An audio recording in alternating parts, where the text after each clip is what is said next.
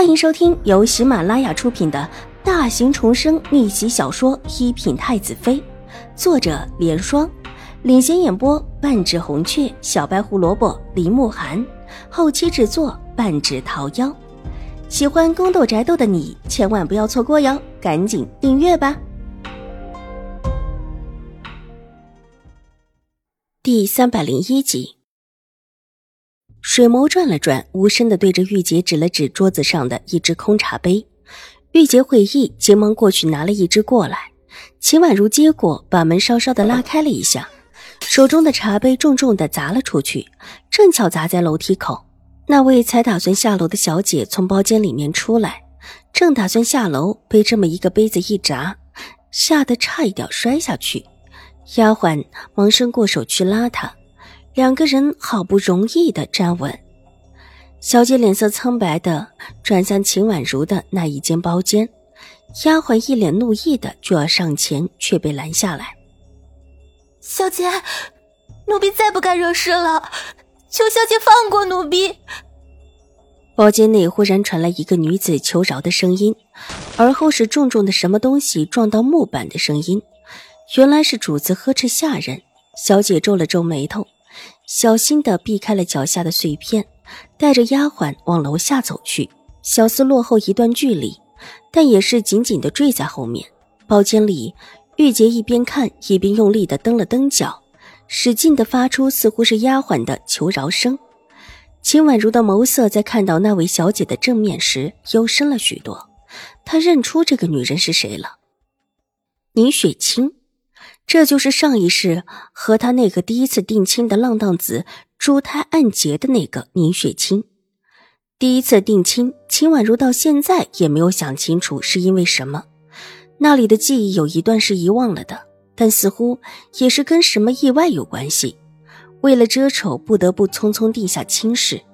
而后来的事情中，秦婉如得出一个结论：这个宁雪清似乎是那个浪荡子。王申学的表妹，两个人之间应当是早有关系了，迟迟拖着未成亲，也是因为王申学原本就是一个浪荡子，不只是勾着这个表妹，还有其他女人，也没有决定要娶这个表妹。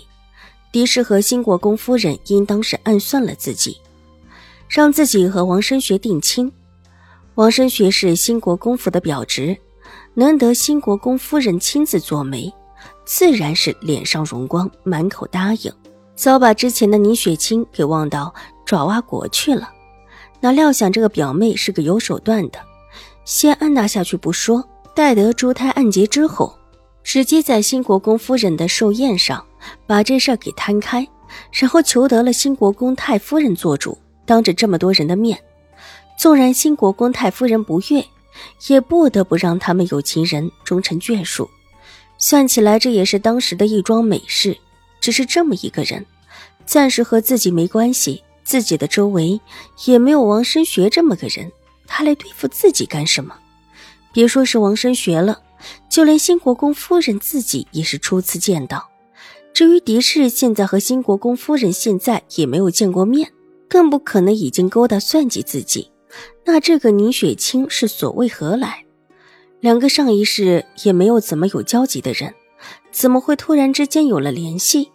若不是上一世这个宁雪清闹大了，他被带过去也不会认识他。怀疑的目光落在宁雪清纤瘦的身影上，他走到楼梯半道中，忽然停下：“小姐，你还好吗？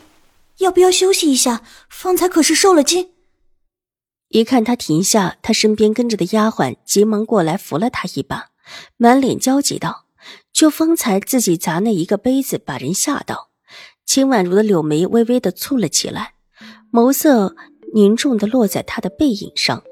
从背影上看，还真的是娇弱的很。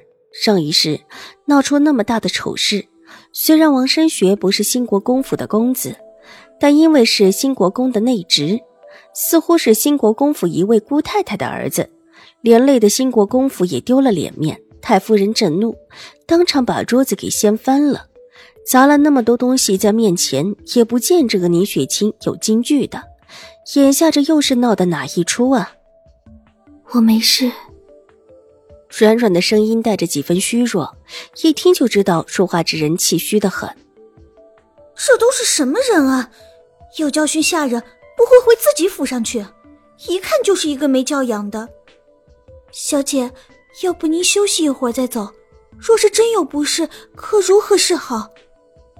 丫鬟气愤的瞪着秦婉如那一间包间的门，愤愤的道：“好，休息一下。”女子扶着丫鬟的手回转手，秦婉如的目光落在她比方才苍白了许多的脸上，眼眸立时瞪大了。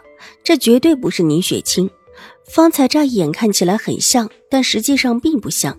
眉宇之间更添柔婉，也更能够叫男子心软。虽然长得不是特别漂亮，但那种柔弱的几乎风一吹就倒的感觉，有一种特别的韵味。而这种韵味最能够吸引男子，而这样的一个女人却暗算了自己。秦婉如脸眉看着他，缓缓地走近，进了之前的包间。包间里传来拖拉椅子的声音，之后看到小厮匆匆的跑了出去，一会儿便带着一个大夫过来，似乎在里面说了什么话。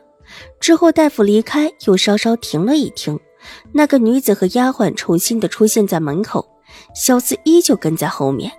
三个人这一次没有停留，直接就下了楼梯，离开了茶楼。